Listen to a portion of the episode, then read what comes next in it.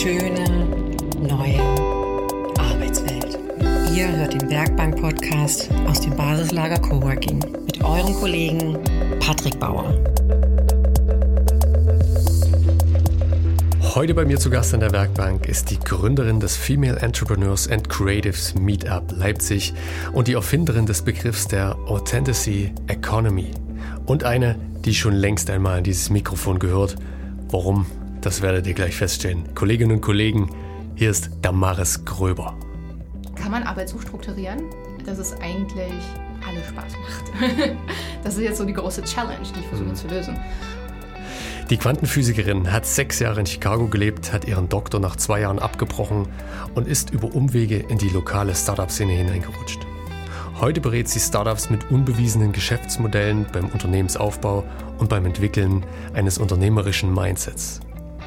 Im Podcast werden wir über den Erfolg ihres Female Entrepreneurs and Creatives Meetups sprechen und wie sie das Format in Zeiten von Social Distancing komplett auf Online umgezogen und sogar noch erweitert hat. Was eigentlich Authenticity Economy ist und warum unser derzeitiges gesellschaftliches System nicht für Geschlechtergleichberechtigung gemacht ist. Kolleginnen und Kollegen, lehnt euch zurück und macht euch auf einen Podcast voller inspirierender Momente gefasst. An der Werkbank mit Damaris. Damaris, ja. was machst du denn eigentlich? Ja, was mache ich eigentlich? ich freue mich, dass du mich diese Frage heute stellst und nicht vor einem Monat oder einem Jahr. Tja, ich berate im Endeffekt oder versuche Menschen dazu zu bringen, authentisch zu leben und arbeiten, vor allem durch Selbstständigkeit, Unternehmertum.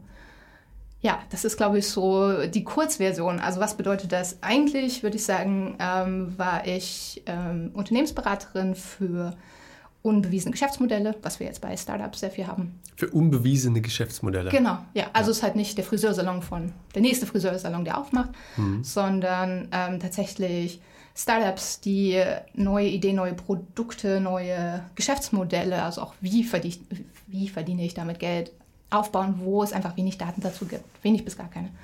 Und das ist natürlich per Definition ein Startup. Das ist eigentlich so mein Beckenpferd gewesen und jetzt inzwischen hat sich das sehr viel geändert zu Menschen, die solche neuen, innovativen Sachen machen sind ähm, meistens auf einem sehr interessanten Lebensweg und haben dafür die nicht so wirklich die Werkzeuge. Also sie versuchen was Neues, nicht? Ähm, sie müssen da ganz alleine durch zu einem Großteil, weil, wie gesagt, hat noch niemand gemacht, deswegen mhm. gibt es keine Daten. Es sind Pioniere. Es ja. sind Pioniere. Und ähm, dafür gibt es ganz viele Bücher sozusagen für wie baue ich Startups nicht, wie skaliere ich Startups. Das funktioniert aber wirklich meiner Meinung nach nur für eine Art Unternehmertypen oder Unternehmerinnen-Typ.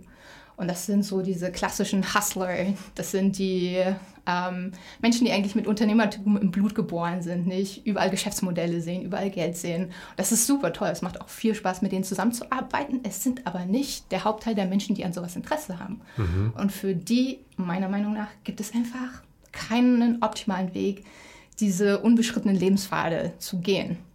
Und da äh, gibt es wirklich ganz viele wichtige Sachen, wo man anfängt. Natürlich einerseits Business Practices, also Geschäfts... Was sagt man auf Deutsch? Wie macht man am besten diese neuen, wie funktionieren diese neuen Geschäftsmodelle, können die mhm. funktionieren? Und dann kommen einfach so allgemeine Bildungssachen mit rein, was man als Unternehmensberaterin dann machen würde. Aber das ist natürlich ganz klar gekoppelt an Innovationspraxisen, ähm, ganz klar gekoppelt an New Work, zum Beispiel, wenn man das so sagen möchte, wenn man ein gesamtes Team dahinter hat. Und auch ganz wichtig, ganz klar gekoppelt an Selbstentwicklung. Also diese innere Stärke, die man braucht, um diesen Weg zu gehen, den hat man meistens auch nicht mitbekommen. Wie gesagt, außer man kommt schon aus einer Unternehmerfamilie. Da lernt man sowas, glaube ich, von dem, was ich mitgekriegt habe. Aber ansonsten, man braucht erstmal den Freundeskreis, der da mitzieht. Man braucht den Familienkreis, der mitzieht. Und das hat man oft nicht. Und das, wie lernt man das? Und dann das Allerwichtigste, wo ich wirklich die meisten Probleme sind, wenn man in neue Territorien vorgeht, gerade wenn man alleine ist oder als kleines Team, muss man unglaublich ressourceneffizient sein da kommen die Startup-Geschäftspraxis mit rein, aber generell diese Überlegung, halt Nein zu sagen. Hm, hm. Das ist so schwierig für die meisten. Darin bin ich aber absolute Experte. Nein zu sagen? Absolut, ja. Das habe ich in Chicago damals gelernt, ähm, weil ich ein großes Software-Team leiten musste oder mhm. wollte. Es hat unglaublich viel Spaß gemacht. Äh, wir hatten krasse Deadline, hunderte tausend Kunden, Millionen an Geldern dahinter und Sachen, die einfach ständig schiefgelaufen sind. Und bei Geld darf nie was schieflaufen. Mhm. Halt. Leute, ah, es, es darf einfach nicht schieflaufen. Genau, und man muss einfach ganz krass priorisieren, Nein sagen und das Ding einfach, einfach irgendwie auf die Straße kriegen, ohne Fehler. Und das ist so eine Sache, die braucht man ganz, ganz, ganz unbedingt, gerade wenn man neu unterwegs ist, weil es haben so viele Leute Ratschläge. Es haben so viele Leute, ach, machst du mal so, mach mal so, mach mal so. Und mhm. gerade wenn man selber noch dann auch nicht ganz in sich selber steht, ähm, weil man vielleicht einfach nie so aufgewachsen ist, nicht? Dann wird das Nein sagen noch schwieriger. Also das heißt, hier sind viele Aspekte, die zusammenkommen. Und dieses, was ich authentisches Unternehmertum nenne, was unbedingt wichtig ist für Leute, die halt nicht mit Unternehmertum im Blut geboren wurden, daran arbeite ich zurzeit. Okay, klingt auf jeden Fall sehr, sehr spannend. Du würdest dich aber jetzt schon als klassische Unternehmensberaterin bezeichnen, wenn man es jetzt mal so in Schubladen steckt, um dich einfach ein bisschen zu kategorisieren. Das ist halt das Schwierige an Sachen, wenn man sie neu macht. Mhm. Die Kategorien passen nicht mehr. Ähm, ich sage, ich bin eigentlich eine Überschneidung von drei Sachen. Ähm, Unternehmensberatung, also nicht so unbedingt die klassische, sondern wirklich eher so Startups und neue Geschäftsmodelle. Mhm, okay. Ähm, Selbstentwicklungscoach und dann auch noch so eine Art Product Owner im Scrum-Sinne, wo man einfach diese Priorisierung wirklich mit reinbringt, aber wo natürlich auch alles andere mit drin steckt, wie Tech, wie Design, wie äh, Teamführung etc., Prozesse. Okay. Genau, ich sehe mich eigentlich in der Überschneidung von all den dreien. Ähm, dafür gibt es tatsächlich kein Wort. Das ist noch Hausaufgabe für die nächsten Jahre. ein eigenes, ein eigenes ja. Wort dafür zu äh, erfinden äh, und dann auch zu implementieren. Ne? Das ist natürlich immer ganz gut, wenn solche Sachen sich dann auch rumsprechen und dann auch Sinn ergeben. Absolut, ja. ja. Es ist, es ist super spannend. Also es ist äh, ziemlich gut. Über was wir jetzt eigentlich ähm, reden wollten, na, äh, mal abgesehen davon mhm. über die ganzen spannenden Themen, die du so mitgebracht hast, ist ja was, was jetzt gerade wieder ja, aufflammt. Ne? Corona-Zeit, äh, Social Distancing. Wir wollen über, wie organisiert man Online-Meetups sprechen. Ja. Dafür habe ich dich in erster Linie eingeladen, weil du hast es geschafft mit deinem Female Entrepreneurs Meetup, Female Entrepreneurs and Creatives Meetup, äh, ein Meetup zu schaffen, was ich glaube wöchentlich rauskommt oder ziemlich dreimal im Monat, ja. Genau, ziemliche Regelmäßigkeit. Und du hast es auch geschafft, im März schon oder Anfang äh, der ersten äh, Shutdown-Welle das Ganze auf Online umzuswitchen. Ja, und das finde ich super spannend. Äh, auch die Themen, die du immer so hast, ich bin da immer richtig neidisch. es sind echt gute Sachen dabei. Und ja, Damaris, erzähl doch mal, wie war denn dein Weg dahin? Gerne, gerne. Ähm, genau, das Meetup. Wir äh, sind inzwischen über 1200, 1300 Frauen in den verschiedenen äh, Gruppen. Das ist natürlich sehr schön gewachsen und alles sehr organisch. Ich habe das vor zweieinhalb Jahren angefangen. Das war das, äh, die Female Entrepreneurs Session in der Startup Safari. Und dort habe ich gesehen, was mir ein bisschen in der Leipziger Startup-Welt bis dahin gefehlt hat, nämlich Frauen, die an dem Thema Unternehmertum interessiert waren, aber von allen verschiedenen Richtungen, nicht von Investoren zu ähm, der Unternehmerin selber, zu Menschen, die einfach Interesse daran hatten, Gründungsinteressierten. Und und ich dachte mir so, boah, aber das möchte ich doch gerne halt. Hier sind zwar super viele nette Menschen um mich herum, aber es sind alles Männer. Und deswegen ähm, habe ich mir ein bisschen was zu Herzen genommen, was ich in den USA gelernt habe. Ich habe sechs Jahre in Chicago gewohnt und dort, ähm, die USA sind natürlich ein spannendes Beispiel, was jetzt wo es darum geht, wie können Minderheiten anfangen, ihren eigenen Platz in einer meist homogenen Gesellschaft zu finden. Und äh, da zählt das Safe Space-Prinzip sehr klar. Also man schafft einen Raum, äh, der auch äh, geschlossen ist in dem Fall. Also in meinem Fall sind das halt nur für Frauen, Männer, egal wie feministisch, aber einfach keine Männer dabei, sondern nur Frauen. Und in diesem Raum können sie sich selber erkunden.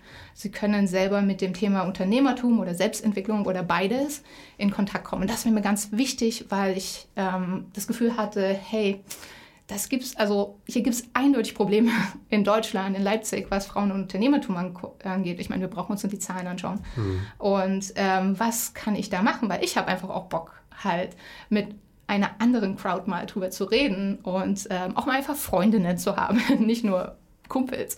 Genau, ja, so fing das tatsächlich an. Ähm, und die Startup Safari war ein toller, war ein toller Moment, um zu sehen, ja, diesen Raum kann ich schaffen und diesen Raum kann, dieser Raum kann sich auch füllen. Genau, und dann habe ich zwei Wochen später das erste Meetup veranstaltet. Hat Damit, sofort funktioniert? Ja, ja, das war total lustig, weil auf Meetup gab es damals, ist es kostenlos, wenn es unter 50 sind. Und ich so, ach, 50, ja, nee, so viel kommt schon nicht. Ich, ich nehme mal die kostenlose Variante. Und dann ein paar Tage später war dann so, hm, okay, vielleicht doch nicht. Das, äh, ja, und das wächst dem sehr schön organisch. Ähm, genau, wir machen äh, zwei Veranstaltungen im Monat, also alle zwei Wochen im Endeffekt ein Thema, wo ich eine Speakerin zu einlade oder am Anfang habe ich auch sehr viel selber gemacht. Mhm. Und dann einmal im Monat haben wir das sogenannte Mentoring, wo einfach entweder eine Expertin oder mehrere Expertinnen kommen und äh, zu gewissen Themen Auskunft geben. Aber eigentlich können die Mädels immer zu allen möglichen Dingen Fragen stellen, zu denen sie Fragen haben. Und das Ganze ist kostenlos, weil genau es geht ja darum, diese Barrieren abzubauen und Geld ist eine Riesenbarriere für Frauen auf jeden Fall. Ja, und es ist, ähm, es hat im Endeffekt zwei Punkte, wo ich sage, das ist so die Mission zurzeit. Ähm, einerseits ähm, hat es die Mission, ähm, diesen Teil des Unternehmertums, also Unternehmertum auch als weibliche Selbstverständlichkeit zu, zu sehen. Mhm. Das ist eine, eine wichtiger Fakt und das ist ein bisschen so, äh, da zählt ganz viel Wissenstransfer, also genau, wieder Best Practices für Unternehmertum mit rein und da zählt aber auch viel einfach Vorbildfunktion natürlich, dass man in einem Raum ist, wo Unternehmerinnen oder Ungründungsinteressierte sind und alles sich über dieses Thema mal austauschen können. Hat auch wirklich gut funktioniert. Ich hatte mal eine eine Lady dabei, die meinte, äh, die hat in der Gründerinnenklasse der HHL, wo ich ja auch Dozentin bin und Mentorin, äh, mit angefangen und war dann, nachdem die, die gehen nur so ein Semester, war danach vor allem in meinem Meetup gewesen. Und nachdem sie das so ein Jahr gemacht hat, ist sie mal zu, zu ich glaube, zu eurem Gründerstammtisch gekommen äh, und war total verwirrt, warum da so viele Männer sind. und das war, das ist halt auch schön zu sehen, halt, dass für sie dieses Thema natürlich, natürlich weiblich besetzt ist. Mhm. Und ähm, ich glaube, diese Selbstverständlichkeit für sich selber ist einfach wichtig, damit man dort auch mit einer inneren Stärke, und das ist der zweite Punkt, mit einer inneren Stärke vorangehen kann. Also nicht nur sieht man das und man bildet diese Community an Gleichgesinnten, was ja natürlich ganz wichtig ist mit den hohen Hochs, den tiefen Tiefs des Unternehmertums, aber ähm, wichtig ist natürlich auch, dass man mit der Zeit diese innere Stärke entwickelt, um selber dort seine Pfad zu finden und als Frau zu finden. Und das ist ein bisschen anders tatsächlich, als Männer das machen.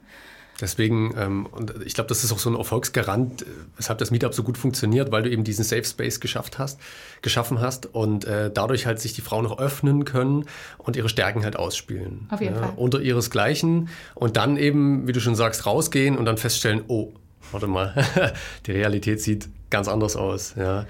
Warum Aber das, warum das so ist? ist mir so stark, weil ich weiß ja von mir selber, ich habe ja schon erfahren, nein, ich kann das und nein, genau. ich werde gewertschätzt sowieso. Die ja. innere Stärke ist schon da. Ja, ja, Das ist ein ganz interessanter Punkt auf jeden Fall. Ähm, als dann jetzt Anfang des Jahres das losging und plötzlich Social Distancing in aller Munde war und wir plötzlich die Meetups absagen mussten und keiner wusste, wie es weitergeht, hast du das einfach auf online geswitcht. Ja? So wie wir das mit vielen Meetups auch probiert haben, hier im Haus auch. Ähm, es hat bei den wenigsten wirklich funktioniert. Ja? Hm. Bei dir hat es funktioniert. Was denkst du, ah. warum ist das so? Spannend. Es.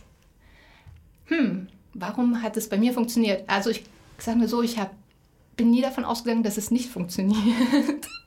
Ähm, und da müsste ich jetzt natürlich mal überlegen, warum habe ich das immer geglaubt. Einerseits die Community nicht. Also wir haben in jedem Meetup Leute, Menschen, die immer wieder kommen, weil sie Klar, das Thema ist interessant, aber sie sind vor allem da, weil es einfach eine richtig schöne Atmosphäre ist. Und du hast natürlich immer Newcomers dabei. Und äh, die Themen an sich, also die Speakerinnen, die wir ja auch haben, sind super toll. Mhm. Das heißt, ich glaube, so in, in einem Jahr ist halt für jeden Mal irgendein Thema dabei. Und dadurch, dass die Community an sich auch schon recht groß war, speist sich das dann so von alten Hasen, mhm. Hasinnen mhm. zu äh, Newcomers glaube ich. Das, ist, ähm, das war nicht so ein Problem an sich. Äh, das war halt schon etabliert, wahrscheinlich. Etabliert und auch in großen Zahlen. Und andererseits. So, so einen festen Kern halt einfach, ne? So eine, so eine kritische Masse, die du hast an Unterstützerinnen, die auch, ich glaube, das habe ich so ein bisschen mitgekriegt, dass du auch viele äh, Frauen hast, die halt dich auch inhaltlich und organisatorisch unterstützen. Also du machst das nicht, machst das nicht alles alleine mit den Meetups, sondern du hast Leute, die dir da helfen und zuarbeiten. Und äh, dadurch ja. hast du natürlich so einen Inner Circle, der das Ganze halt dann nach außen stärkt. Absolut, ja. Also mhm. ich habe bestimmt an die 30, 40 Speakerinnen, ähm, die auch mal wiederkommen Und das, äh, das merkt man halt nicht. Mhm. Also das, äh, die bringen natürlich auch ihre Freundin mit, aber man kennt sich dann auch irgendwie ein bisschen. Es kommen auch immer wieder neue dazu.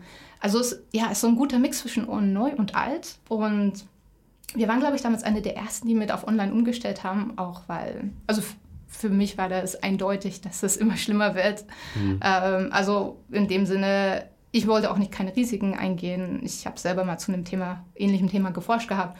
Und es war halt klar, okay, das wird jetzt erstmal nichts werden. Wir gehen einfach auf online, gucken wir mal, wie es geht. Und dies, das Interessante war, also ganz wusste ich gar nicht, was passieren wird, aber es sind schöne Sachen passiert. Einerseits zum Beispiel konnten wir mehr Mütter dabei haben, weil auf mhm. einmal, sobald es online ist, halt der Anfahrtswege sind nicht da, man kann mal raus, mal wieder reinkommen in den, in den Zoom-Raum. Von daher, das hat, glaube ich, das war nochmal eine Stärkung, die Flexibilität, die Online-Meetings mitbringen. Das Zweite war, dass wir es jetzt international machen konnten.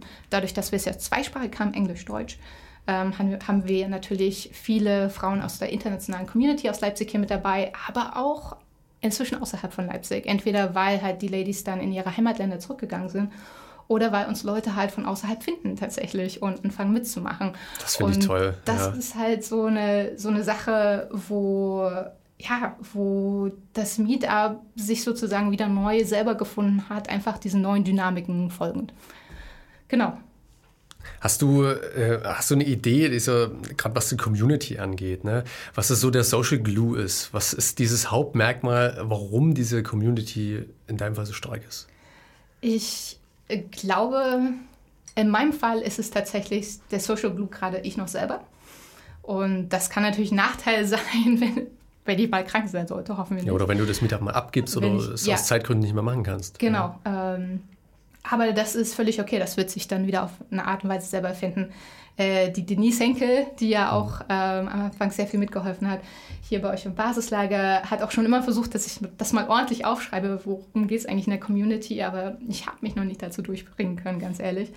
Ähm, ich denke schon, dass es äh, viel wirklich darum geht, einfach diesen Safe Space zu haben. Also so wie ich das gestalte, und das würde ich auch jedem Meetup-Organizer ans Herz legen, ist sich zu überlegen, warum mache ich das eigentlich? Was ist meine Intention dahinter? Und wie gesagt, meine Intention war zu sagen, hey, ich möchte diesen Space schaffen, wo Frauen einfach mal sie selber sein können und dabei sehr männerdominierte Themen betrachten können und trotzdem diese frauendominierten Themen wie Selbsthilfe mit reinbringen können, weil die gehören einfach zusammen. Und das, äh, und das war so eine Selbstverständlichkeit, die ich natürlich auch selber lebe. Und die habe ich mit reingebracht. Dazu gehört ähm, dann natürlich, wie strukturiere ich das Meetup dementsprechend. Also kann ich das authentisch leben? Und das macht, glaube ich, ganz viel aus bei solchen Online-Meetings. Nicht zu sagen, okay, hier ist meine Intention, der Social Blue in dem Fall bin ich und nicht das Thema, ähm, sondern eher, wie das sich alles so zusammenfügt. Okay, wie kann ich es denn dann so gestalten, dass, es, äh, dass Leute Resonanz finden? Und in meinem Fall ganz klar, okay, wenn meine Intention ist, dass Leute sie selber sein können, dann muss ich das auch als allererstes selber sein.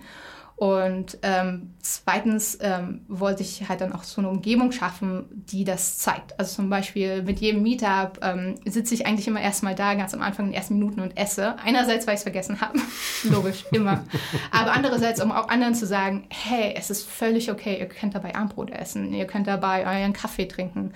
Ähm, wir quatschen am Anfang erstmal noch so ein bisschen so eine lockere Runde zum Beispiel, einfach um zu sagen, hey, das ist kein hochprofessionelles Arbeitsmeeting am Ende des Tages um sieben, sondern das ist wirklich so eine, setz dich auf die Couch, hör zu, solange du Lust hast, hab Spaß, isst, trink dabei. Ähm, das ist, glaube ich, ganz wichtig und das muss man auch ein Stück weit vorleben. Dann gibt es Sachen wie, ich habe eigentlich immer eine Vorstellungsrunde dabei. Wie gesagt, Community ist eine der großen Aspekte der Mission. Und das heißt, ja, wir, also gerade wenn wir so unter 20, 25 sind und die Zeit haben, je nach Speakerin, ähm, ist es immer eine persönliche Vorstellungsrunde von 20, 30, 40 Sekunden. Ich empfehle, einen Timer zu haben. Manche Leute sprechen einfach sehr gerne. Und, ähm, und vor allem sage ich nicht an, okay, du redest als Nächste, auch wenn wir 25 Mädels da haben, sondern ich lasse es einfach mal organisch drauf zukommen. Und wenn da mal eine halbe Minute Stille ist, dann lasse ich das auch zu, weil ich natürlich möchte, dass sie anfangen, selber äh, zu sehen, dass sie die Kontrolle haben, dass sie auch einfach mal reinfragen können, auch in einem Zoom-Meeting. Das ist gut, und das ist ein guter Punkt. Also du moderierst das jetzt nicht so strikt durch und sagst, okay, jetzt äh, bist du dran, jetzt bist du dran, sondern du lässt es halt dann passieren. Und die Teilnehmer merken dann schon, okay, jetzt entsteht eine Stille, jetzt kann ich einspringen. Ja. Und dann geht es einfach und auch organisch. Unbequeme Stille, aber ja. genau, ja, und das ist, wenn ich jetzt sage, nee, pass auf, ich möchte hier was Hochprofessionelles, das Thema steht im Vordergrund, ja, ja, ja, dann würde ich das natürlich anders machen. Aber mhm. das ist genauso, was versuche ich zu erreichen, was will ich bauen im Endeffekt. Mhm. Und das dann in allen Aspekten des Meetups einfach durchzuführen. Ich habe auch kein perfektes Licht, mhm. ähm, sondern schau, ich komme auch selten mit Make-up, manchmal vergesse ich die Haare zu bürsten nicht. Es ist halt, es ist halt nicht Anspruch, sondern ich hoffe eigentlich eher. Meine Katze ist eigentlich auch mal dabei und läuft durchs Bild nicht. Das sind so Sachen halt, ähm, wo die ich einerseits zulasse, aber andererseits auch aktiv nicht dagegen steuere, weil ich weiß, das hilft, was ich generell vorhabe. Und diese wirklich ganz klare Intentionierung ist wichtig. Genauso mit den Speakerinnen. Ähm, also ich bin halt mit dabei und ähm, entweder gibt es so eine Art Workshop oder Vortrag oder ganz oft haben wir einfach so eine Art Interview-Setting, mhm. was passiert. Und auch ähm, die, wie man die Art Fragen stellt oder welche Fragen man stellt, ist natürlich immer mit dem Hintergedanken, okay, was versuche ich damit zu erreichen? Und genau auch die, wie ist der Ton, halt fangen wir an sehr kritisch zu werden? Oder ist es eher so ein leichtes, inspirierendes Ding, das hat man als Moderatorin natürlich absolut in der Hand. Und da steuere ich auf jeden Fall jedes Mal auch mit. Und das ist, das ist auch interessant, was, was du vorher gesagt hast, dass du ähm, da gar keinen Wert legst, also auf wie das Bild jetzt aussieht zum Beispiel. Ne? Ähm, was mich so ein bisschen zur Technik bringt, weil das ist natürlich auch immer so eine, so eine große Hürde, auch bei, bei Online-Meetups oder auch bei Meetings, ja ähm, dass man sich natürlich irgendwie positionieren muss und wenn dann ständig jemand im Bild läuft und überhaupt, dass es überhaupt ein Video gibt, ist ja schon mal so die Sache. Ne? Aber ist es bei euch so Standard? Also haben wir alle ihre, ihre Videofunktion an? Der Großteil, ja. Der Großteil tatsächlich. Ja. Okay. Das ist auch ganz wichtig. Also äh, ich sage das auch am Anfang, hey, schaltet euch ruhig ein. Es ist egal, wie ihr aussieht, was ihr gerade macht, schaltet euch einfach ein. Weil das das belebt es wirklich. Also wenn das nicht da ist, wenn Video nicht da ist von den Teilnehmerinnen, wird es auch sehr schwer für uns als Moderatorin oder Speakerin mit ihnen zu interagieren. Weil das so stille Teilnehmer sind dann, das sind oder? stille, mhm. ähm, man hat das Gefühl, auch ein bisschen einfach alleine gelassen zu sein tatsächlich mhm. auf der anderen Seite. Ähm, das kann ich also jedem empfehlen, die einfach mal bei Meetings mitmacht. Macht gerne das Video an, das ist für alle anderen schöner. Ja. Und ähm, wie gesagt, bei mir steht der Community-Aspekt, dass man sich untereinander kennt, dass die Mädels sich auch außerhalb des Meetups treffen oh ja, das ist noch eine wunderschöne Sache an Zoom zum Beispiel. Halt während der Veranstaltung hat sich, habe ich im Nachhinein festgestellt, nutzen ganz viele der Ladies die Chatfunktion tatsächlich, mhm. um untereinander Informationen auszutauschen. Weil sie waren in der Vorstellungsrunde dabei, das heißt, sie kennen sich jetzt schon ein bisschen, ähm, fragen vielleicht eine Frage und jemand sagt, anstatt und schreibt dann halt eine persönliche Nachricht auf Zoom und da passieren noch ganz viele Ressourcen ähm, Austausch zum Beispiel oder man verabredet sich dann halt für einen Spaziergang im Park. Und das ist eine Sache, die konnten wir im physischen tatsächlich auch nicht abbilden, weil wir halt alle in einem Raum waren, und uns alle angeschaut haben. Das ist auch wirklich toll, würde ich auch jedem empfehlen, dass sie das in ihren Meetings immer noch mal speziell mit ansagen, hey, nutzt gerne die Chat-Funktion, um ähm, euch auszutauschen. Also du nutzt Zoom mhm. überwiegend oder nur ausschließlich? Ähm, eigentlich ausschließlich, aber das ist wahrscheinlich einfach reine Faulheit, weil ich damit angefangen habe. Es funktioniert. Ähm, du hast nie was anderes probiert irgendwie? Oder? Ja, also ich hatte, also ab und zu hat man mal einen Google Meets oder mhm. Skype, mhm. aber ganz ehrlich, ähm, wie gesagt, wir sind relativ einfach unterwegs. Das heißt, ich ähm, brauche das Video, ich muss mit den Leuten reden können und eine Chatfunktion haben und alles andere, einen Bildschirm teilen. Das kann Zoom, das haben alle inzwischen ist halt einfach Pass für die Crowd im Endeffekt. Die einzige andere Sache, die wir manchmal noch haben, ist so eine Google Spreadsheet zum Beispiel, äh, eine Google-Tabelle, falls wir Sachen teilen. Und wenn wir mehr als 25 Teilnehmerinnen zum Beispiel sind, dass halt Leute sich dort vorstellen, anstatt halt im Meeting selber, mhm. das äh, im Meetup selber. Das sind äh, so noch extra kleine Tools an der Seite, aber ja, es funktioniert es funktioniert und dann bin ich jetzt dabei geblieben. Wie gesagt, der Anspruch ist natürlich aber auch wirklich eher ein legerer als ein hochprofessioneller. Dafür, das ist halt nicht, was ich mit dem Meetup versuche zu verfolgen. Und äh, die Organisation ist aber immer bei dir oder gibst du die auch teilweise ab und sagst ja jetzt, ich bin jetzt diesmal raus oder kümmert ihr euch drum oder? Also wirklich der absolute Großteil ist bei mir. Ähm, die Mädels kommen auf mich zu und sagen, hey, ich würde vielleicht mal gern Speakerin sein. Aber ganz oft frage ich auch, willst du nicht Speakerin sein? Das ist so ein tolles Thema. Ja, Schüchternheit und so nicht. Ähm, oder sie vernetzen mich mit anderen Frauen, die sie kennen, wo sie sagen, boah, die sollte unbedingt mal Speakerin sein. Ähm, aber ja, dann von Beschreibung schreiben zu den, natürlich rede ich mit allen Speakerinnen im Vorhinein, damit ich auch dann das ordentlich moderieren kann im Meetup selber. Das heißt, wir haben immer noch einen ähm, Call vorher. Das mache ich schon zum größten Teil. Wir hatten jetzt mal eine Veranstaltung, also ich fokussiere mich jetzt wirklich auf diese Hauptveranstaltung, die wir haben, diese dreimal im Monat, aber zum Beispiel gab es jetzt während des Sommers äh, Mädels gemeint haben, oh, es wäre so schön, uns mal wieder offline zu treffen. Mhm. Und ich so, pass auf, das ist mir zu viel, ähm, aber wenn du was organisieren möchtest, wie die Janina von KTR, mhm. ähm, schick mir eine Beschreibung, ich stelle es dann einfach online auf die Plattform und dann haben wir uns einfach mal im Park getroffen. Das habe ich also gelesen. Ähm, also ich, ich bin mal durch eure Veranstaltung so durchgegangen. Das ist wirklich schön zu sehen. Also ich habe zum Beispiel Picknick im Park, was du jetzt gesagt hast, oder auch mal so ein Segelturn äh, in den Sonnenuntergang auf dem Kosputner See, den er zusammen gemacht hat. Jetzt geht das natürlich alles wieder nicht mehr, nicht nur wegen Wetter. Aber ähm, was ich auch zum Beispiel total spannend fand, ist, dass ihr halt auch Übersee-Calls habt. Ne? Also dass dann Leute aus den USA zugeschaltet sind, die da ihre Expertise mit dieser Gruppe aus Leipzig teilen. Ja? ja. Oder ähm, jetzt auch gerade mit, mit Alex, die Meditation äh, jetzt erklärt oder so ein bisschen ihr Weg zur Meditation. Ja? Ich weiß gar nicht, wo sie jetzt ist. Sie ist, Montreal, ich, auch Kanada. Ja, sie ist in Kanada, okay. Ich weiß, dass sie Leipzig verlassen hat, also das ist natürlich super cool, ja. Ich meine, da gibt es ja wieder Zeitdifferenzen und so weiter, aber. Das passt aber sehr gut mit Nordamerika, weil man dann nämlich in die Mittagspause reinfällt. Okay. Ja, das ist tatsächlich sehr praktisch. Ja, das, wie gesagt, also noch ein, ein Side-Effekt, ein Nebeneffekt, der sich ergeben hat, worüber man vorher noch nie drüber nachgedacht hat, der wunderschön ist. Ich kann halt jetzt mein altes Netzwerk aus Chicago aktivieren und dort auch Expertinnen einladen und oder wenn Leute wegziehen, dass sie immer noch mit dran teilnehmen können. Ist, also ich würde auch nie wieder zu rein Offline-Veranstaltungen zurückgehen, sondern mindestens hybrid. Aber ganz ehrlich, für jetzt, bis wir noch keinen Impfstoff haben, online funktioniert super für mich und würde ich jetzt auch nicht ändern. Ist dein Meetup gewachsen durch online?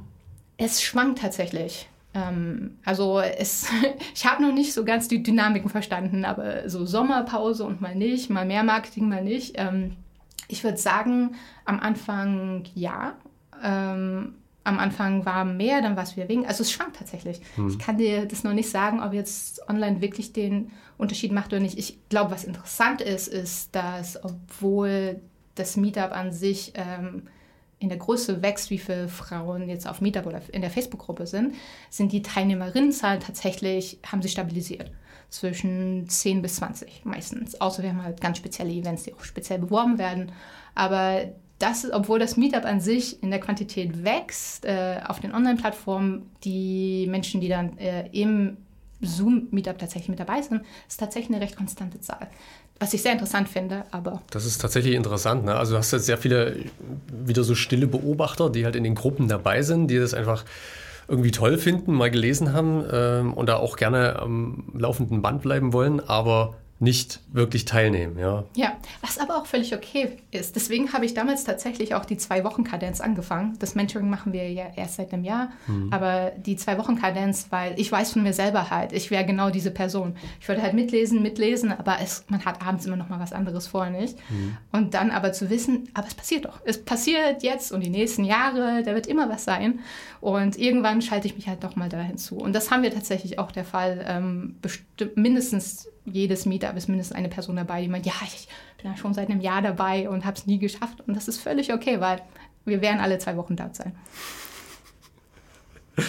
Das ist auch eine spannende Sache, dass ihr dieses, äh, das Fishbowl-Mentoring, ja, was ihr ja dann so nach und nach angefangen habt, da waren immer natürlich weniger Teilnehmer, es war halt ein bisschen intensiver und auch sehr persönlich.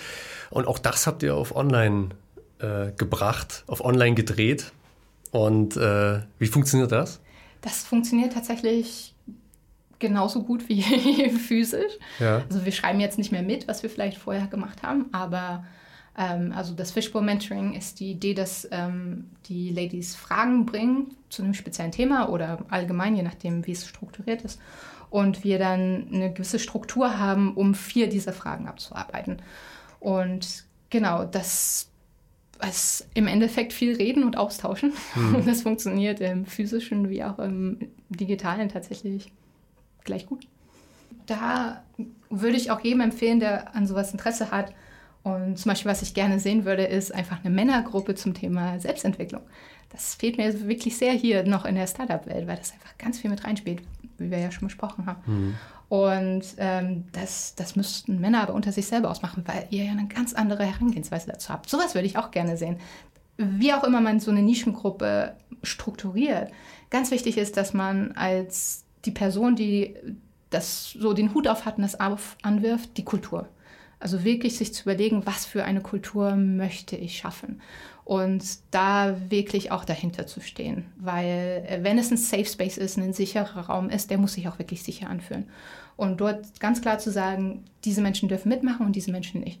Ähm, also ich hatte den Fall noch nicht, aber ich würde auch Frauen, die jetzt einfach nicht diesen Safe Space respektieren, einfach auch ausschließen. Das ist ganz wichtig, diese äh, zu sagen, ich möchte, Kultur ist ganz wichtig, egal ob sicherer Raum oder mein neues Startup und mein neues Team, aber mhm. wirklich sich zu überlegen, wie soll sich das anfühlen? Ähm, welche Werte haben wir, welche Prinzipien? Und das kann eine sehr gefühlte Sache sein, die muss nicht unbedingt auf Papier stehen.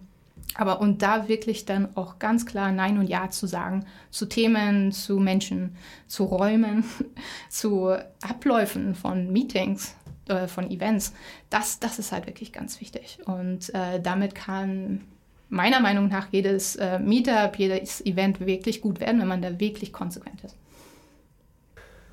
Kurze Verschnaufpause, liebe Kolleginnen und Kollegen. Wenn euch dieser Podcast gefällt, dann lasst uns doch eine Bewertung da.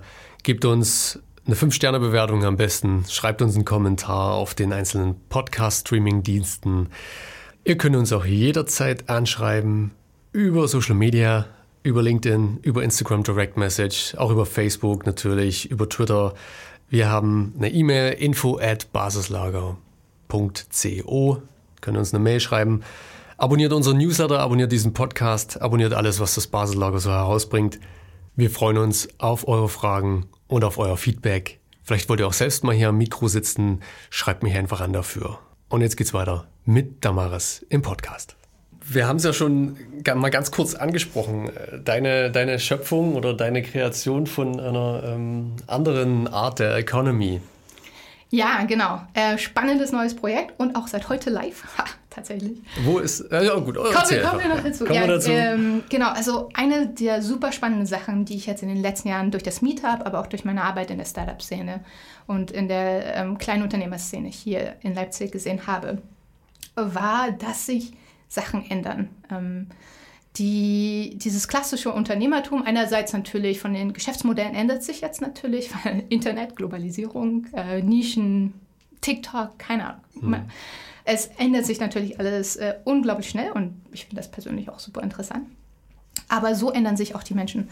Und was ich viel gesehen habe bei mir im Meetup und auch in der Gründerinnenklasse der Handelshochschule sind, viele der Frauen sind dort, um zu gründen, weil die jetzigen Systeme nicht mehr das bieten, was sie wollen. Also sie sind Mütter und es ist einfach keine Art der Arbeit, wo sie das machen können, was sie interessiert und eine Vereinbarkeit haben. Sie sind, äh, sie haben vielleicht einen nicht geraden Lebensweg und oder ganz viele neue Interessen und es gibt einfach keinen Arbeitgeber, Arbeitgeberin, wo sie das wirklich so ausleben können. Also viele, die sozusagen in die Selbstständigkeit gehen, weil existierende Systeme nicht mehr das bieten können, was ihnen hilft und äh, was sie wollen. Und das ist natürlich ein großes Thema für unsere Generation, also Millennials und Jünger.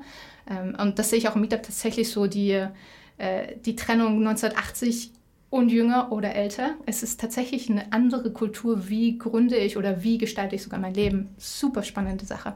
Und aber wie gesagt, für unsere Generation und jünger, es geht um Selbstverwirklichung. Also der berühmte Satz ist ja halt für alle anderen Generationen bis zu unserer ging es um ums Überleben. Und für uns, das ist gesichert. Also gerade Deutschland, Überleben absolut gesichert. Unsere Eltern haben zum Großteil alle Ressourcen, falls es doch mal schlimm wird. Es gibt die Grundsicherung, ein fantastisches System. Also wir sind an der obersten Spitze der Pyramide angekommen. Der absolut obersten Spitze ja. der Pyramide. Und wenn ganz viele Menschen haben einfach diese Lehre oder Sachen, die einfach nicht passen.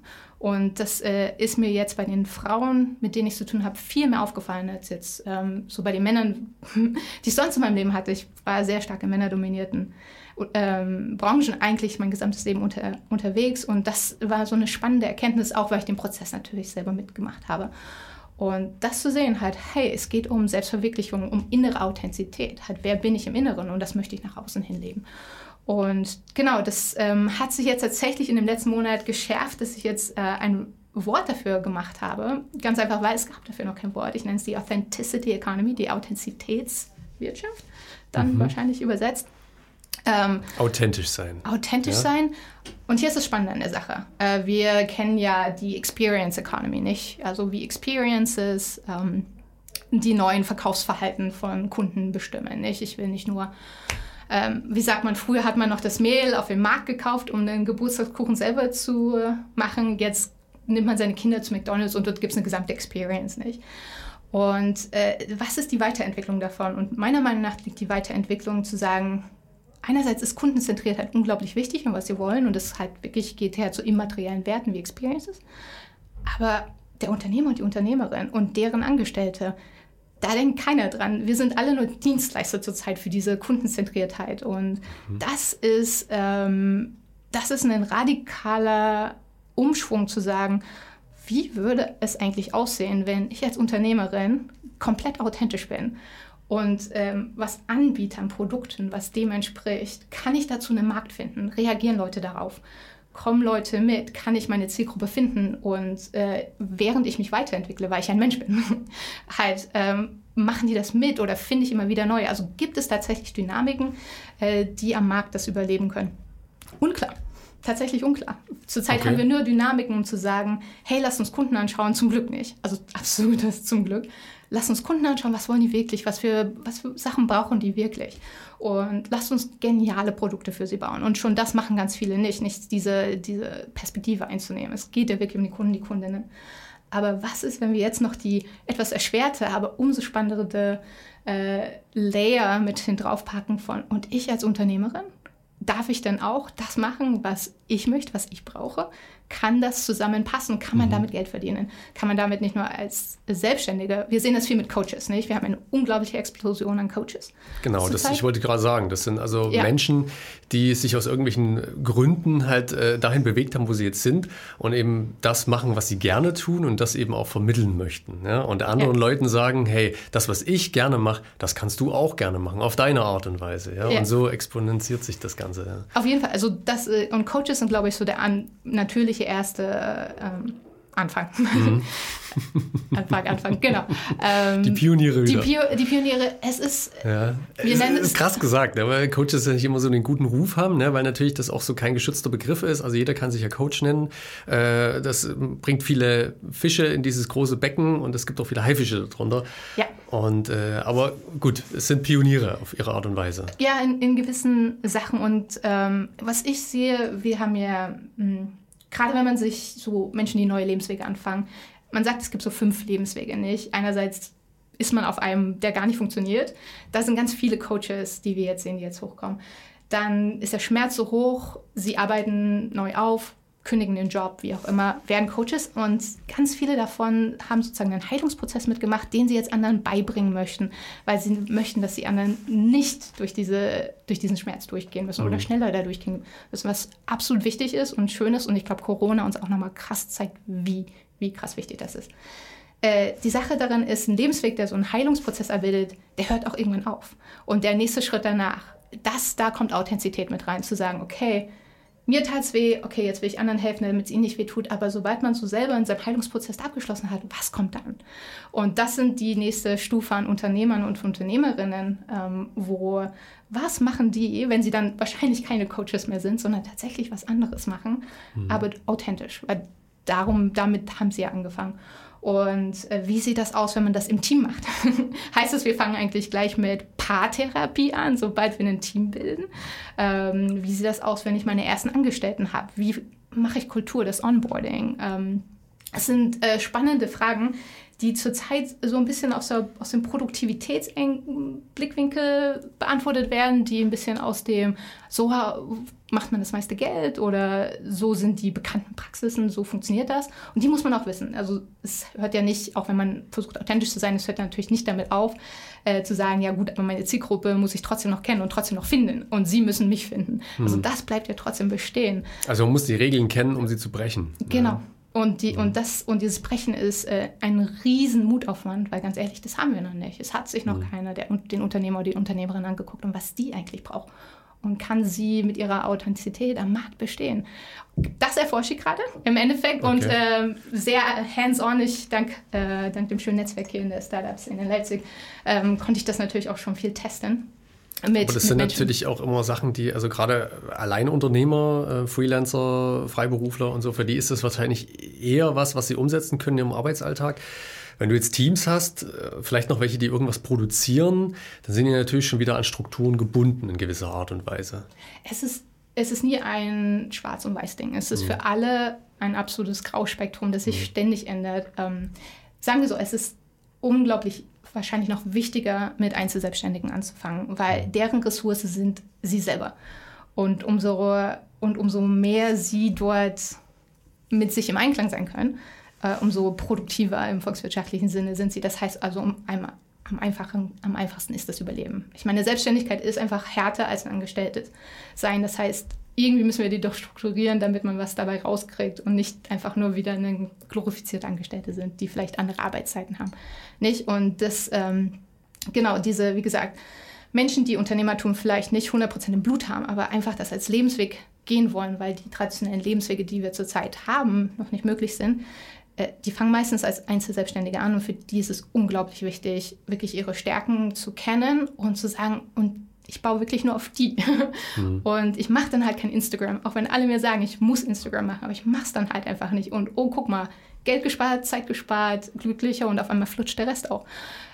Und Für ich nutze halt vielleicht einen anderen Kanal, genau, einen anderen Dis Distributionsweg. Etwas, ja. was einfach mehr persönlichen Sinn macht mhm. für einen. Und die, dafür, dafür bin ich einerseits da, um einfach diese Glaubenssätze ein bisschen aufzudecken, andererseits einfach zum Strukturieren, zu sagen, hey, das macht gar keinen Sinn. Guck mal, wenn du die Zeit woran das in, investieren könntest, was wäre alles möglich, mhm. ähm, plus natürlich Geschäftspraxisen.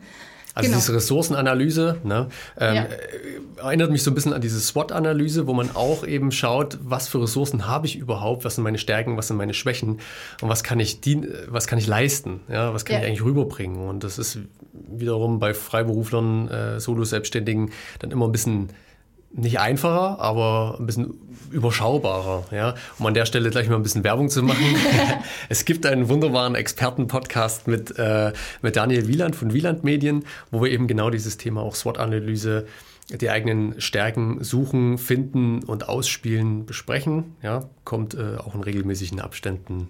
Nice. Ja, genau. Super wichtig. Einfach gutes Marketing mit Daniel. Perfekt reingepackt. ja, aber zu, zu deinem Punkt zu den Teams, ähm, das trifft natürlich auch für Teams drauf zu. Wird natürlich komplizierter, weil mhm. Mensch, ein Mensch ist schon kompliziert, zwei Menschen.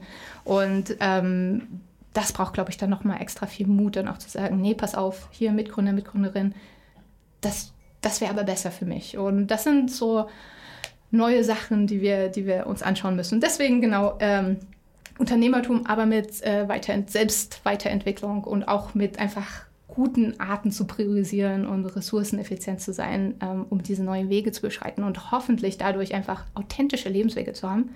Glücklichere Menschen, glückliche Menschen bedeutet einfach weniger Probleme wie Konsum, also Konsum zum als Coping Mechanism, mhm. nicht? Mhm. Ähm, weniger Probleme von Sachen wie Statussymbole, sondern halt Nein, ich habe mir dieses Auto gekauft, weil einfach das wirklich eins zu eins in mir Freude jedes Mal heraus äh, so aufwirft und mir ist total egal, was meine Freunde denken, nicht? Sowas, sowas brauchen wir, mhm. ähm, auch einfach als Menschheit.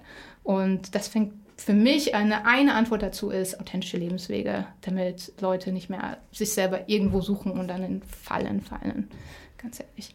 Genau, und äh, wenn ich ein bisschen Selbstwerbung machen Ja, darf. natürlich, bitte. Ja, also du hast das veröffentlicht, das ist live, hast du gesagt? Genau, ja? ich mache ein, äh, im Endeffekt ein äh, Membership-Modell, ein Mitgliedschaftsmodell dazu auf ähm, steadyhq.com. Also das äh, Steady ist ein Berliner Startup, was so ein bisschen so in die Patreon-Richtung geht, Patreon-Richtung geht. Mhm. Und genau dort können äh, Menschen einerseits meine ganze Non-Profit-Arbeit mit dem Meetup und anderen Sachen unterstützen. Mhm. Also ich mache ja auch viel Free Coachings genau für diese Change Makers, äh, für diese Leute, die diese sehr schwierigen, aber spannenden, authentischen Unternehmenswege gehen. Ähm, genau, viel Free Coaching und äh, wäre total toll, wenn jemand 5 Euro oder 15 Euro übrig hat und das einfach mit unterstützen könnte, äh, damit ich das weitermachen kann. Und ähm, da werden sie sozusagen Teil meiner Reise. Ähm, also ich gebe äh, tatsächlich eine Montag bis Freitag eine kurze E-Mail jeden Morgen zu was so neue Erkenntnisse sind zum Beispiel und einen Call am Freitag oder mal gucken Samstag, ähm, wo das einfach nochmal ein Deep Dive daran wird, um auch eine Community darum zu bilden zu diesem neuen Thema. Und das natürlich auch, ähm, passt natürlich auch super auf das Meetup, wo natürlich die Idee, das Female Entrepreneurs and Creatives Meetup, wo die Idee natürlich sich auch ein bisschen äh, gebildet hat, weil man mhm. dort das zum ersten Mal gesehen haben. Frauen sind da tatsächlich einfach noch einen Schritt weiter, weil sie einfach noch größere Barrieren haben, aber auch noch viel mehr gesagt werden, mach doch, was du willst.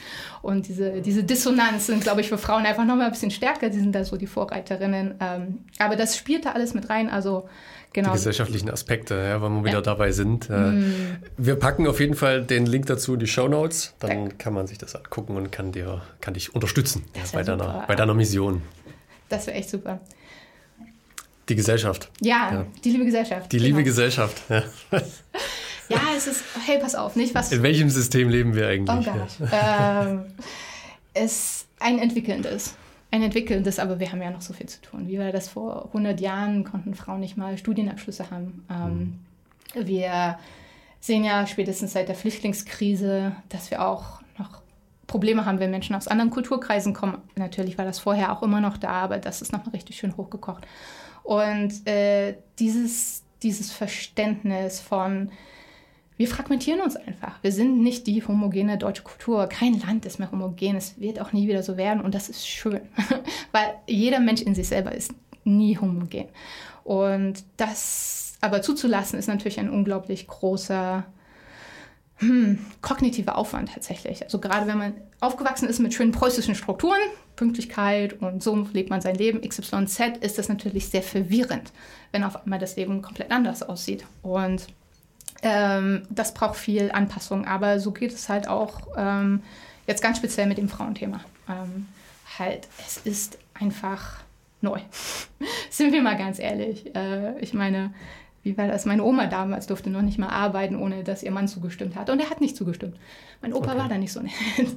Und das sind so Sachen, weißt du, das ist, die kenne ich beide noch. Das ist, und die haben das natürlich. Das ist noch nicht so lange her, obwohl es so unvorstellbar ist, jetzt aus unserer Sicht. Unglaublich ja. nah dran. Zeitlich unglaublich nah dran. Und die Sache ist, es wird auch aktiv mitgegeben. Und wir leben das vielleicht nicht aktiv äh, in dem Sinne, ich meine, du hast jetzt eine kleine süße Tochter, du würdest das nie ihr antun. Die Sache ist, abgeschwächte Versionen davon sind einfach noch in unseren Köpfen, egal ob Mann oder Frau. Das ist die Sache, es sind Systeme, wir wachsen ihnen auf und wir bilden sozusagen Autobahnen bei uns im Kopf, damit das Gehirn gut die Welt navigieren kann. Und ob die gut oder schlecht sind, halt, da reflektieren wir nicht drüber, weil die ersten 20 Jahre unseres Lebens nehmen wir halt so mit, was man so sieht, nicht? Und mhm das muss man dann erstmal wieder zurückprogrammieren. Und das ist sehr viel, das ist sehr viel, sehr aktive Arbeit. Und was am meisten hilft, ist Kontrast. Also ich habe ja sechs Jahre in Chicago gewohnt und dort auch ähm, dann in einer sehr liberalen Bubble. Klar, ich war in der Physik und ich war in der Finanzwirtschaft, alle krassen Männerdomänen, aber äh, als ich das erste Mal mit dem Dekan der Physik geredet hat, das erste, was er gesagt hat, war, oh, Entschuldigung, äh, mit den Frauenquoten, wir arbeiten echt dran. Und sie hatten selbst Professorinnen, was hier in Leipzig halt schwierig war. Hm. Und, äh, und das sind so Sachen, wo es ist ganz klar ist, dort als Gesellschaft halt, da muss was passieren. Es ist nicht normal, dass Quoten so aussehen. Es ist nicht normal, dass Menschen einfach gewisse Lebenswege nicht gehen, weil sie nicht so aussehen wie alle anderen, die diesen Lebensweg gehen. Egal, ob das weiblich, männlich ist, egal, ob das schwarze Hautfarbe, weiße Hautfarbe ist. Und das ist, wird in den USA sehr viel aktiver angegangen. Plus die englische Sprache hat natürlich nicht das Problem zum Großteil mit den äh, lieben ERCS-Sachen. Ja, aber als ich dann 2017 nach Leipzig zurückgekommen bin, das war ein krasser Kulturschock. Also es hat sich echt wie Mittelalter angefühlt als Frau. Und äh, das, das, das finde ich, das finde ich aber echt krass, weil ich meine, Leipzig, wir sind ja immer noch im Osten von Deutschland. Ja. Äh, hier war vor nicht allzu langer Zeit noch DDR wo es eine sehr ausgeprägte Gleichberechtigung gab. Gar nicht eigentlich. Eigentlich gar nicht? Gar nicht. Also wenn man so zur BRD mal so den... Ja, es ist, es ist glaube ich, das ist, glaube ich, die Frage mit den... Ja. Äh, die Vergleiche mit der Vergangenheit oder halt, was dann schon alles besser geworden ist, super. Aber ganz ehrlich, hilft nicht wirklich. Ich würde halt sagen, was ist denn möglich? DDR, keine Frau in Führungsposition. Irgendwo. Null.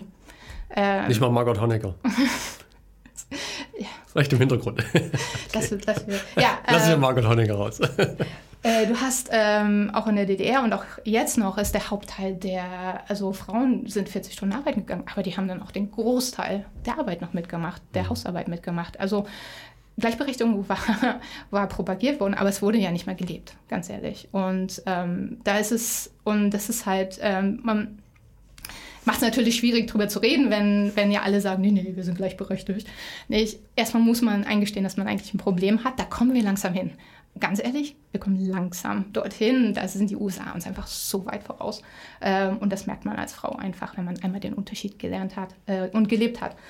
Genau, und aber davon angefangen, also wenn ich jetzt so auch einfach Freundinnen sehe, die Kinder haben und wie so, du hast dann solche, solche, solche subtilen Sachen, nicht so wie, oh ja, ich habe echt Glück gehabt mit meinem Partner, der macht einfach mit. Und wo ich sage, halt, das ist ein gutes Beispiel, wo es ist nicht Standard. Es ist nicht so, natürlich macht er mit und wir reden jetzt über ein anderes Thema, sondern eher so, uff, Glück gehabt. Er macht ja wirklich mit.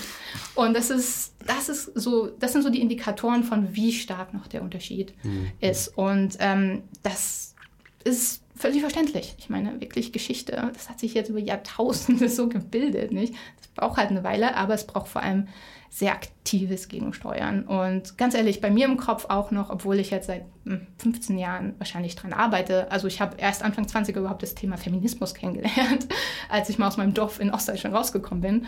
Halt nicht, das, ich wusste gar nicht, was es ist. Ähm, und das war, das ist halt sehr spannend, äh, mich selber dabei zu auch zu beobachten, wie jetzt, wo ich in Deutschland wieder zurück bin, wie selber ich auch wieder sexistischer geworden bin, zum Beispiel im Kopf. Und das sind, das sind, das sind Sachen, die sind einfach, wie gesagt, seit der Muttermilch mit aufgeflossen. In Chicago so ein bisschen abgebaut wurden, aber natürlich immer noch da. Das Wichtige ist natürlich, dass man die Aufmerksamkeit geschaffen hat im eigenen Kopf. Das heißt, wenn es, wenn es mir passiert, dann sitze ich da und denke mir so, ach. Verdammt. Ähm, aber ich versuche nicht darauf zu agieren. Damit Also du erwischst dich, du dich selbst dabei, Absolut, wie, ja. du, äh, wie du selbst sagst, äh, sexistisch halt bist. Oder rassistisch oder homophob. Das ist alles natürlich noch mit drin. Diese Systeme sind so tief bei uns im Kopf verankert. Das ist komplett normal. Das ist völlig, völlig, völlig normal. Das Wichtige ist, dass man das einfach ähm, mitkriegt und dann aktiv nicht das macht, was der Kopf als allererstes gesagt hätte. Und Aber sind das auch Stereotype, die man da so, denen man da so begegnet, oder ist das wirklich? alles. Wenn ich sage, stell dir einen Anwalt vor, Ja, stellst du dir deine Frau vor? okay. Das ja. ist, und da kommt halt das erschwerte Problem mit der deutschen Sprache dazu, dass wir halt Mhm. wirklich alles in männlich-weiblich haben. Und ähm, warum auch Gendern so wichtig ist tatsächlich. Und da ich auch sehr viel Nachholbedarf zurzeit noch habe. Und ähm, es ist immer Work in Progress und es wird auch noch ein paar hundert Jahre vielleicht dauern, aber da können wir jetzt schon aktiv gegensteuern, weil ganz, an, ganz ehrlich, wenn wir es nicht machen, dann haben unsere Töchter, dann haben unsere Nichten einfach nicht die gleiche Möglichkeit, ein selbstbestimmtes Leben zu führen. Und das wäre schade, oder? Absolut. Also ich kann ja dem nur, nur zustimmen. Also ich hoffe, dass sich ja noch einiges ändert in äh, naher Zukunft, ähm, damit wir alle irgendwie gleichberechtigt leben können und aufwachsen können und uns auch äh, entfalten können. Ich glaube, das ist so ein bisschen das Wichtigste daran. Ja? Wenn man sich äh, angenehm und selbstbestimmt entfalten kann, dann kommt der Rest auch von alleine. Ja, das hast du ganz am Anfang gesagt und äh, ich glaube jetzt auch immer mehr daran. Also nicht nur, dass man das äh, Thema äh, Feminismus oder Gendergerechtigkeit hineinprügelt in eine Gesellschaft, sondern dass sie halt von innen heraus von selbst entsteht, weil sich eben alle irgendwie wohlfühlen. Ja. Und dass es dann eben auch okay ist, bestimmte Dinge zu tun, ähm, weil sie dann nicht gleich sexistisch oder rassistisch halt sind, sondern das ist halt einfach, man weiß halt, okay, der, mein Gegenüber äh, hat das verstanden und das ist jetzt nicht schlimm, sondern das ist äh, freie, freie Wahl, freie Entfaltung.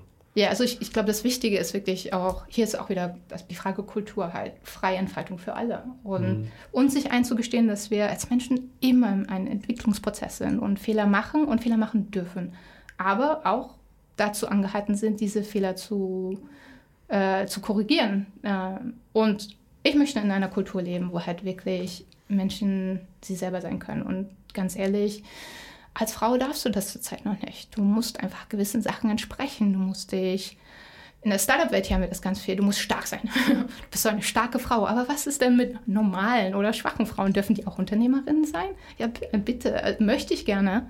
Und das ist halt die Sache halt. Wann dürfen sie das? Wann erlauben wir ihnen, das sein zu dürfen? Wann ermutigen wir sie, dass sie das sein dürfen? Weil niemand sie bis jetzt dazu ermutigt hat, auf jeden Fall.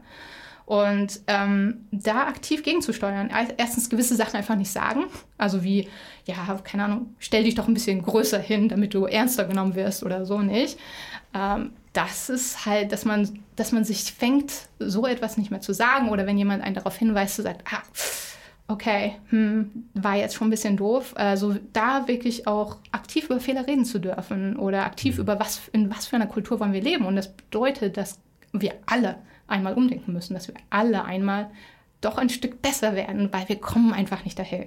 Einfach von der Reingeschichte her, wir kommen nicht von dieser Kultur, in der wir selber bzw. unsere weiblichen Familienangehörigen und Freundinnen halt gerne haben würden. Und deswegen müssen wir einfach da auch okay sein, drüber zu reden und, zu, und Fehler einzugestehen, beziehungsweise zu sagen, okay, lass mich drüber nachdenken, das fühlt sich gerade komisch an, aber ich denke wenigstens drüber nach ähm, und drüber zu reden mit anderen und das auch zu dürfen. Also dieses aktive Gegensteuern und dieser aktive Diskurs ist, ist ganz, ganz wichtig. Und das braucht auch Männer. Ich meine, ähm, ganz einfach, weil viele Sachen wie, hey, ich darf über Ängste reden, nicht? Mhm. Das sind Sachen, das erlaubt man immer Frauen, aber Männern eher weniger. Und ganz ehrlich, wenn ich mir so viele Gründer hier anschaue, wie stark angstgetrieben die sind und wie unglaublich weh das ihren Startups tun. Also zu dem Punkt, wo sie sterben, die Startups. Das ist so schade, aber sie können nicht drüber reden, sie wollen nicht drüber reden. Und das, ist, das tut ja auch den Männern weh. Also einfach diese Balancierung von männlichen und weiblichen muss unbedingt passieren und das äh, tut allen Beteiligten gut. Aber ja, zurzeit brauchen wir da aktives Mitmachen von allen Seiten. Sehr gut gesagt, Thomas. Dankeschön. Ich lasse das jetzt einfach mal so stehen und äh, würde sagen, es war ein wunderbares Gespräch mit dir. Ebenfalls, hat ich viel hab, Spaß gemacht. Ich habe ganz viele, ganz viele Ideen im Kopf und äh, ganz viele Anregungen jetzt mitbekommen und äh, freue mich, dass ich das jetzt alles mal so sacken lassen kann. Also es ist immer wieder toll, mit dir zu sprechen.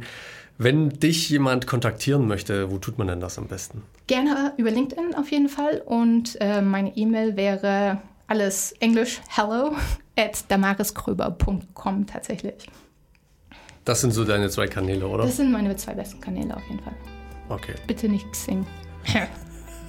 Das tut mir als Produktentwicklerin immer im Herzen, wie diese Plattform nutzen zu müssen. Schon wieder Xing-Bashing, das höre ich so oft sorry. in dem Podcast. irgendwie jeder sagt, also mit Xing kann ich nicht. Ne? LinkedIn ist cool, aber Xing kann ich nicht. Oh.